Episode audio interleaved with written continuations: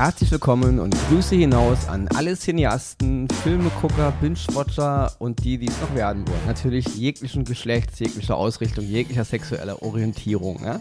Hier sind wieder Ronny Rösch und mein Gegenüber Axel Max. Zwinker, zwinker, Axel. Zwinker, zwinker und einen wunderschönen guten Tag an alle Aufgezählten. Oscars und Himbeeren, ja, wie jede Woche heute wieder klassisch, das klassische Modul. Drei Oscars, eine Himbeere.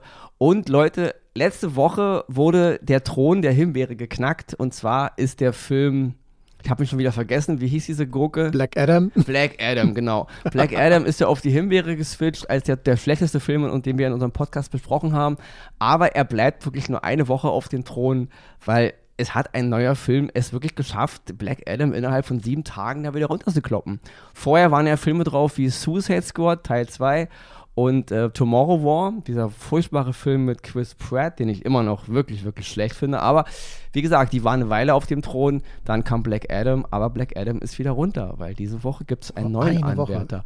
Und dieser Film ist wirklich schlecht. Ja, jeder, der den Teaser schon gelesen hat, der weiß, um welchen Film es geht.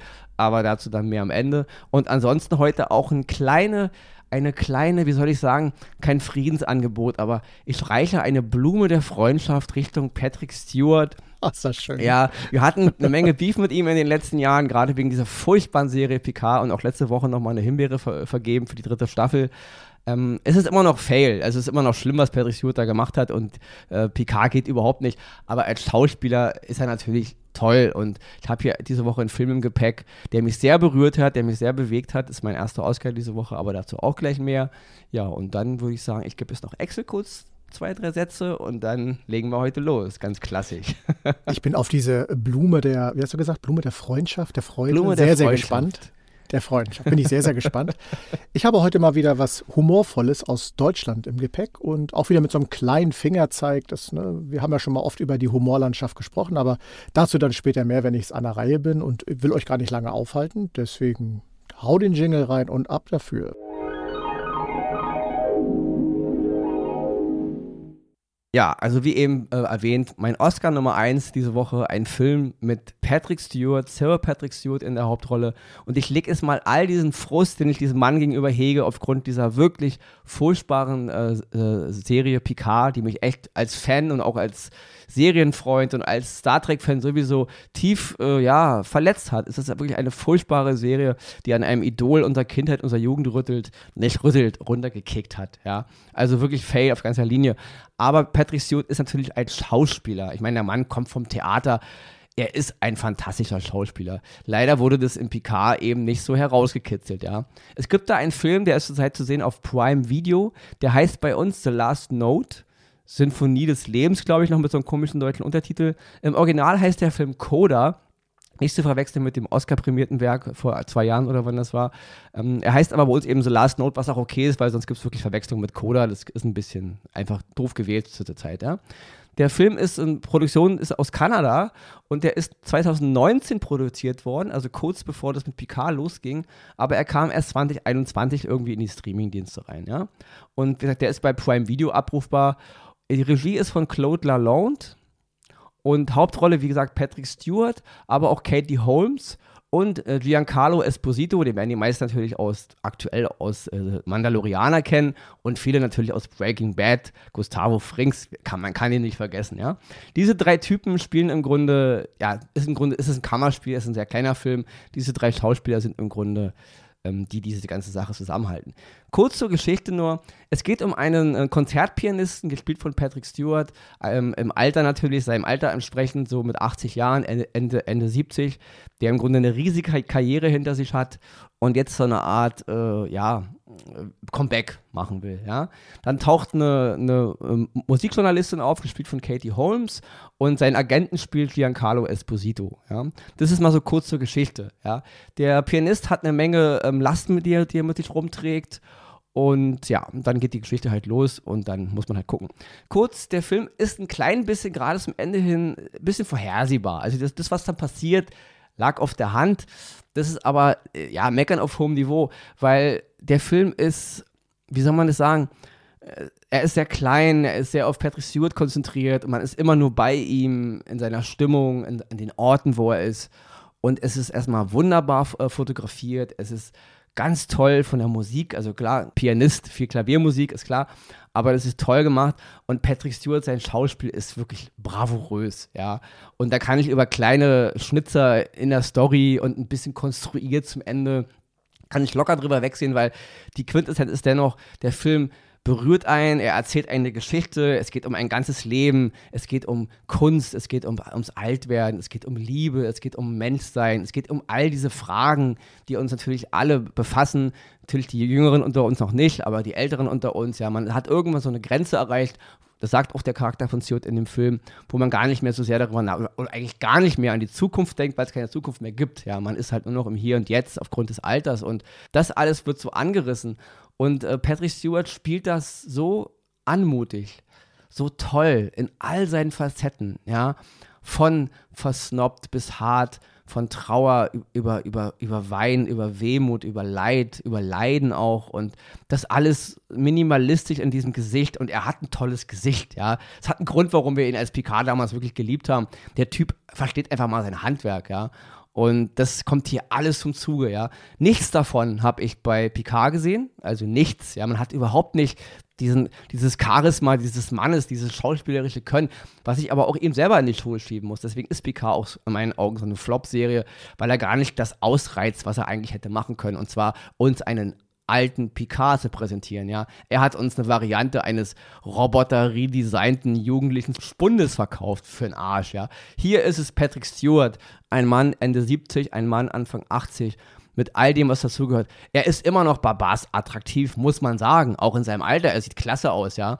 Und das spielt er hier alles so schön und deswegen, wie ich schon sagte, eine wirklich ein, für mich als Fan von Patrick Stewart ein warmer Moment, ein schöner Moment. Ich habe den Film echt genossen. Ich habe komplett diese ganze Scheiße mit Picard vergessen. Ich habe einfach nur den Schauspieler gesehen und es hat mich sehr berührt, sehr bewegt und ich habe mich auch gefreut, weil ich hatte echt viel Groll in dem Herzen jetzt in den letzten Monaten durch diese Serie ähm, Picard und deswegen Richtung äh, Sir Patrick Stewart, eine äh, Blume der Freundschaft, eine Blume von Filmliebenden. Das ist ein ganz, ganz toller kleiner Film. The Last Note zu sehen auf Prime wer auf sowas steht und wer Patrick Stewart mal in einer ganz anderen Rolle sehen will, als jetzt in Professor X oder eben äh, als Captain Picard, die, die, die Theatergänger unter euch, die ihn vielleicht schon mal das Glück hatten, ihn wirklich am Theater spielen zu sehen, die wissen, der Mann ist ein Shakespeare-Akteur, er ist ein großer Künstler seines Fachs und deswegen hier ist aber Patrick Stewart, was ihm zu Patrick Stewart macht. Und deswegen mein erster Oscar diese Woche an The Last Note, wie gesagt, zu sehen auf Prime mit einem wunderbar tollen Patrick Stewart. Ich schmeiß mal einen Blick rein und damit gebe ich die Filmfackel rüber an Axel. Ah, diese Blume der Freundschaft, wunderbar. Ja. Hat richtig mein Herz erwärmt, richtig schön.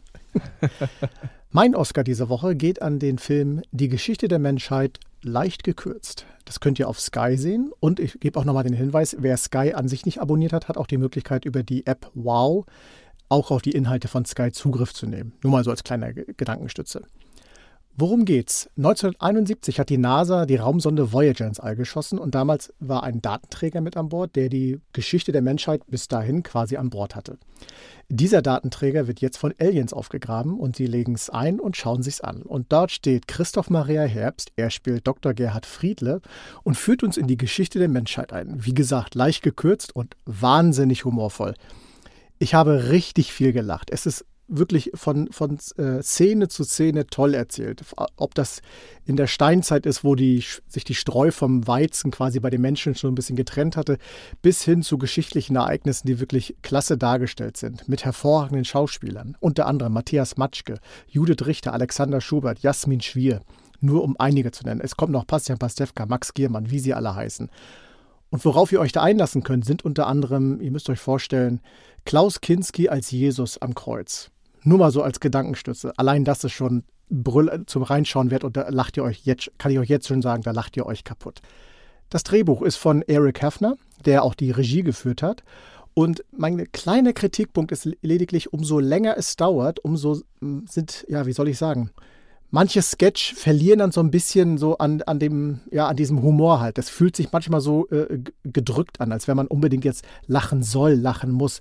Das erinnert mich an die aktuelle Staffel LOL, die ja äh, aktuell jetzt auch äh, ähm, zu sehen ist bei Amazon Prime. Dort gibt es auch so Momente, wo halt, äh, wenn die Pro Protagonisten lachen sollen, so ein gedrückter Humor stattfindet. Da hat man manchmal so ein bisschen Bauchschmerzen, ist aber nur ein kleiner Teil und tut der ganzen Sache gar keinen Abriss. Denn wirklich ist es sehr unterhaltsam. Ich könnte jetzt wieder sagen, Sonntag auf der Couch, ihr wisst schon, Popcorn und so weiter. Wer einfach gut unterhalten werden möchte, humorvoll, viel lachen möchte und vielleicht sogar ein bisschen von unserer Geschichte noch dazulernen möchte, der ist bei Die Geschichte der Menschheit leicht gekürzt auf Sky an der absolut richtigen Adresse. Ihr werdet viel, viel Spaß haben. Ob das dem Klaus Kinski, also dem echten, gefallen hätte? Dass eine Parodie von ihm jetzt Jesus spielt? Oh Jemine, ich erinnere mich da an einige Videos aus dem Internet, da legst du aber die Ohren an. Also. Ja, ja. Es macht natürlich Max Giermann. Er ist natürlich äh, der Klaus Kinski schlechthin, aber wie gesagt, wer es nicht so ernst nimmt, wird viel lachen, aber ich glaube, Klaus Kinski selber würde direkt aufstehen und sagen, die berühmten Worte, die er immer sagt. Ja, ich glaube auch, genau. Hau ab, du dumme Sau, würde er wahrscheinlich sagen. Irgend sowas in die Richtung. ja, damit komme ich zu meinem zweiten Oscar diese Woche und das ist aufgrund der ganzen schlechten Filme und Serien, die ich diese Woche Filme geguckt und Serien angefangen habe. Und ich wollte nicht schon wieder drei Himbeeren in diesen Podcast packen. Ich wollte mal wieder Oscars haben. Deswegen habe ich mir mal wieder einen Klassik-Oscar rausgesucht, weil, Leute, es gibt wirklich so viel schlechte Filme aktuell. Ja. ja deswegen Klassik-Oscar ist mal wieder da.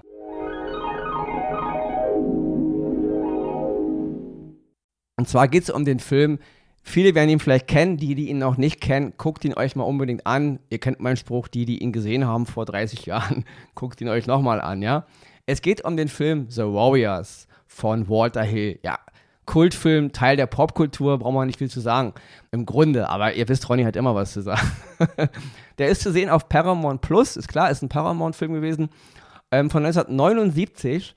Der Film basiert auf einem Roman von Sol Jurek, den er schon 1965 geschrieben hat.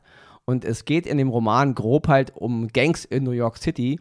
Und in dem Roman sind aber im Grunde fast nur dunkelhäutige Jugendliche. Also kaum Weiße oder fast gar keine Weißen. Für die Filmadaption hat man natürlich dann, ja, divers halt alles ein bisschen gemischt, weil man halt von Paramount damals Ende der 70er der Meinung war, man braucht halt ein bisschen mehr Weiße da drin, wegen des Erfolges. Gut, andere Zeit, andere Geschichte. Wenn man den Roman heute groß raus an alle Drehbuchautoren, vielleicht sollte man den Roman nochmal neu verfilmen, weil der Film schreit wirklich nach einem Reboot, aber basiert auf dem Roman. Egal, weg vom Roman. Walter Hill hat damals 79 diesen Film eben gemacht und es war ja, es war diese Zeit, Walter Hill, kurz für Walter Hill, Leute, also Filme wie Driver, 78, Kultfilm, Sassan Comfort noch zu erwähnen, ein 81, einer, Film, einer dieser Filme, mit denen ich aufgewachsen bin. Nur 48 Stunden noch, Johnny Handsome, um nur einige der 80er Jahre zu erwähnen. Und Bullet in the Head, wer den gesehen hat, von 2012 mit Sylvester Stallone. Auch das, Walter Hill hat eine Menge coole Filme gemacht. Auch ein paar Gurken, ändert aber nichts daran. Ich mag seinen Stil, ich mochte ihn in den 70er, 80er und ich mag ihn auch heute noch. Und The Warriors ist wirklich so ein, so ein unbequemer, rauer Film seiner Zeit, ja. So wirklich so Guerilla-Film halt, so ähm, an Originalschauplätzen gedreht. Alles ist ein bisschen schmantig und ein bisschen rotzig und ein bisschen dreckig. Die Schauspieler sind, sind nicht alle total die Profis, ist auch ein bisschen Laiendarsteller mit echten Gangmitgliedern. Kurz zur Geschichte, ja. Äh, der Film fängt an in einer großen Gangversammlung in der Bronx, so bei Nacht. Einer der, der Führer von der größten Gang in der Stadt, den Wolves, Cyrus heißt er, ähm, will im Grunde, dass sich alle Gangs vereinen, weil alle Gangs in der Stadt sind mächtiger als die Polizisten zum Beispiel, ja. Also, und dann wird dieser Cyrus halt erschossen und die Schuld wird den Warriors in die Schuhe gesch geschoben. An dieser Versammlung dürfen von jeder Gang nur neun Mitglieder äh, teilnehmen und alle unbewaffnet. Und jetzt müssen sich die Warriors im Grunde von ähm, der Bronx zurück nach Coney Island, 42 Kilometer durch New York bei Nacht kämpfen. Durch feindliche Territorien und alle Gangs wollen ihn an, an die Wäsche. Ja? Das ist so grob die Geschichte. Leute, die den Film kennen, ihr wisst, ja. Das Gute an dem Film ist aber wirklich, er ist auch gut gealtert und man muss ihn ein klein bisschen auch, er ist im Original von Walter Hill auch ein bisschen comichaft inszeniert worden. Es gab auch, es gibt einen, einen Director's Cut, da ist diese comichafte Inszenierung wieder mit drin, weil dann hat man so Comic-Stripes, dann geht dieses Stripe halt über in das, in das reale Bild. Das ist in der Kinoversion und auch die, die bei Paramount Plus zur Verfügung ist, nicht. Da ist halt die Original-Kinoversion drin, aber es ist ein bisschen comichaft inszeniert. Es ist auch eine Metapher, ja. Es geht nicht so sehr darum, ist es jetzt alles so voll realistisch oder so. Es geht einfach nur darum, ein Stück Popkultur zu gucken, ja. Und der Film funktioniert meiner Meinung nach immer noch hervorragend, ja. Und ich mag auch die Schauspieler. Ich will mal nur einige erwähnen. Michael Beck zum Beispiel, er spielt den Swan hat nie die große Mega, also keiner aus diesem Film hat jene große Megakarriere hingelegt, ja, aber es sind trotzdem gut, gute Akteure gewesen. Also Michael Beck und James Reamer noch zu erwähnen, der spielt den Ajax, aber auch eben Charaktere wie Snow von Brian Taylor gespielt oder Cochise von David Harris zwei richtig coole Typen, also wirklich coole Typen, ja, wenn er den Film guckt. Also das ganze Charisma dieser Jungs, wie die auftreten. Und natürlich äh, David Patrick Kelly, der spielt den Bösewicht, den kennt auch, der Name sagt euch wahrscheinlich gar nichts, aber wenn ihr den Typen seht, den habt ihr in diversen Filmen in Nebenrollen schon mal gesehen. Ein ganz, ganz toller Schauspieler, ja. Und Walter Hill hat wirklich ein ganz, ganz tolles, kleines Universum mit diesem Film geschaffen. Und der Film ist bis heute auch wirklich, der genießt Kultstatus, auch in New York City und auch über die Grenzen hinaus, ja, ein Stück Popkultur einfach. Rockstar Games hat mal vor einigen Jahren eine Art Videospieladaption davon gemacht. Ist in Deutschland nie veröffentlicht worden offiziell, aber auch das ein ganz, ganz tolles Spiel. Das behandelt sozusagen die Vorgeschichte des Films, ja. Und auch kann ich auch nur jedem Videogame-Zocker empfehlen, ganz, ganz großes Kino. Noch ein Wort und dann bin ich fertig. Thomas J. Waits, der spielt Fox in diesem Film. Und der ist eigentlich Teil des Castes, also der Warriors. Es sind halt ähm, neun Warriors am Anfang. Aber der Regisseur und Walter Hill und der Schauspieler haben sich während der Dreharbeiten so überworfen. Nach acht Wochen Dreh hat Walter Hill die Schnauze gehabt und Schnauze voll gehabt und hat gesagt zum Stunt-Koordinator: Mach irgendeinen Stunt, töte diesen Typen, wir schmeißen den aus dem Film. Ja? Dann hat man den einfach ge also gefeuert, hat mit einem Stunt-Double im Grunde eine Art äh, Todesszene gedreht und dann war der Typ aus dem Film geschrieben, also weg. Krass. Ja? Also ganz krasse Geschichte. Hat dem Film jetzt keinen Abbruch getan, nur wenn man es weiß, merkt man es dem Film irgendwie an. Der Charakter ist einfach tot und niemand redet aber auch mehr über ihn. Also auch sein Name wird nicht mehr erwähnt. Er ist so die erste äh Dreiviertelstunde Teil der Gang, dann ist er tot und weg und das war's. Ich glaube, sein Name wird nicht mal mehr erwähnt. Ja, also gut hat halt Walter Hill eine ziemlich radikale Methode gefunden. Ändert aber nichts daran, The Warriors, ja, von 1979 zu sehen auf Paramount Plus. Wer mal wieder einen coolen alten Film sehen will, mein kleiner ähm, Geheimtipp in Anführungsstrichen, ähm, Klassik-Oscar für diese Woche. Und ja, ich wollte gerade sagen, es gebe ich zu Excel rüber, aber ich bin ja immer noch dran. Richtig. Aber ich kann vielleicht noch kurz erwähnen, dass ich jetzt durch die, äh, ich habe ja darauf gewettet, dass Black Adam mindestens neun Monate äh, auf dem Thron bleibt. Da habe ich jetzt eine Menge Gummibärchen verloren, mein lieber Mann. Aber gut. Ehre, wem Ehre gebührt. Egal in welche Richtung es geht. Da ist wieder dieser Spruch, Ehre wem Ehre gebührt. Ich habe unserem ja. Cutter schon gesagt, er soll das immer rausschneiden, wenn du das sagst. Na gut. Ja, Aber gut, diesmal ja. lasse ich es drin, weil ich es thematisiere. Ja? Ich habe es ja jetzt hm. thematisiert, deswegen bleibt es drin. Ehre wem Ehre gebührt, ja? Ja, also, es geht um den Film Ghosted. Hat man im, im, im Teaser schon gelesen. Ghosted ist ein Film, der gerade bei Apple TV Plus zur Verfügung steht. Es ist eine romantische Actionkomödie in der Hauptrolle Anna de Armas und Chris Evans. Und dieser Film haut heute Black Adam nach nur einer Woche vom absoluten Himbeerthron runter, weil Ghosted ist für mich einer der dümmsten, schlechtesten, hohlsten, langweiligsten, hanebüchsten Filme, die ich je gesehen habe. Ja? Kurz zum Regisseur, Dexter Fletcher. Ich bin kein Feind von Dexter Fletcher. Er hat Filme gemacht wie Eddie the Eagle 2015, den fand ich gut, ja. Er hat auch damals Bohemian, Bohemian Rhapsody übernommen, als sie Brian Singer gefeuert haben. Und er hat auch Rocketman gemacht, 2019 über ähm, Elton John. Den fand ich auch gut, ja. Solide. Es sind keine Meisterwerke des, des, des, des Genres, aber es sind gute Filme, die mir gefallen haben. Und vor ein, zwei Wochen die Serie The Offer hat von mir eine, einen Oscar bekommen über diese Dreharbeiten von der Pate. Auch hier hat Dexter Fletcher die ersten beiden Episoden inszeniert und richtig gut. Dexter Fletcher, hatte ich im Podcast äh, erwähnt, war auch Teil der, der, Schauspieler von Band of Brothers. Deswegen waren manchmal ja auch so viele Band of Brothers Akteure in der Serie so Offer drin. Ja? Aber Ghosted, Mr. Fletcher, ja, ich will nur ganz grob zur Story. Leute, die Story ist so dumm. Also, wer keine Spoiler will, kann gerne jetzt später weiterhören. Aber, also, Chris Evans spielt so einen Typen irgendwo in der Nähe oder in Washington DC. Er ist halt Farmer, schrecklich Bauer zu Deutsch, ja. Und er lernt auf so einem Markt eine Frau kennen, gespielt von Anna de Armas, die sich ausgibt als Kunsthistorikerin oder Kunstrestaureurin, keine Ahnung. Und die haben ein heißes Date, alles ist cool, eine super Nacht. Dann äh, schreibt er ihr andauernd und sie ghostet ihn. Daher der Titel. Also sie meldet, sie schreibt ihn nicht zurück. Er hat aber seinen Inhalator bei ihr vergessen, den er eigentlich braucht. Und sein Inhalator hat einen Tracker installiert. Macht ja jeder. Ich meine, wer macht seinen Inhalator nicht mit Tracker? Mache ich auch, ja. Ich habe sogar meine Brötchen, meine Frühstücksbrötchen kriegen sogar einen Tracker, falls ich die verliere, ja. Und dann trackt er natürlich seinen Inhalator, entdeckt, dass sie in London ist. Und dann kommt er auf die super Idee, sie in London zu überraschen die Frau, die ihn ghostet, die er irgendwo in Washington kennengelernt hat. Okay. Und dann fährt er dahin. Spoiler, Leute, wer jetzt noch gucken will, den Schwachsinn, ja. Und dann wird er entführt, weil sie ist nämlich eigentlich CIA-Agentin. So. So viel mal zum Plot. Da geht der ganze Wahnsinn eigentlich erst los. Also erstmal zu Anna de Armas. Anna de Armas, ich liebe Anna de Armas. Ich habe auch schon Filme ihr einen Oscar gegeben. Ich schätze sie als Schauspielerin wirklich sehr. Sie hat aber auch schon ein paar Himbeeren bekommen, auch für Blond. Sie war toll, aber den Film fand ich mies. Anna de Armas in dem letzten Bond, diese kurze Szene, Kampfmaschine sie kloppt da alle zusammen, ja. Einer der Amas in The Grey Man, mit, äh, auch mit Chris Evans, übrigens, wo er Bösewicht spielen wollte, und mit Ryan Gosling, der vor einigen Monaten bei Netflix äh, gekommen ist, auf dem haben wir eine, eine Himbeere gegeben. Hier ist sie auch die mega Kampfmaschine und hier ist sie es auch wieder. Also wirklich ganz, also Leute, Butterweile-Fische. Ähm, ich habe kein Problem damit, wenn Frauen Action-Rollen spielen. Habe ich nie gehabt, ja. Äh, wer bei uns anhängen will, der kann gleich mal abpfeifen. Aber Anna de Armas, die ist so klein und so zierlich. Die boxt nicht einen 2-Meter-Mann mit einem Schlag um. Selbst wenn sie die krasseste Ausbildung hat, das sieht so albern aus. Sie tötet und killt und springt und haut da Leute zu Brei Leute, das ist so albern. Währenddessen muss sie Chris Evans andauernd retten. Der, ist, der spielt, spielt den Lappen in diesem Film, ja, ihren Sidekick. Und während sie Menschen erschießen, Headshot hier, Headshot da, reden sie über ihre Beziehungsprobleme. Hahaha, ich dachte, du hast mich lieb. Headshot. Oh, naja, es war doch eigentlich nur ein Date. Headshot. Also das ist so affig und so blöd und die Geschichte ist so hohl.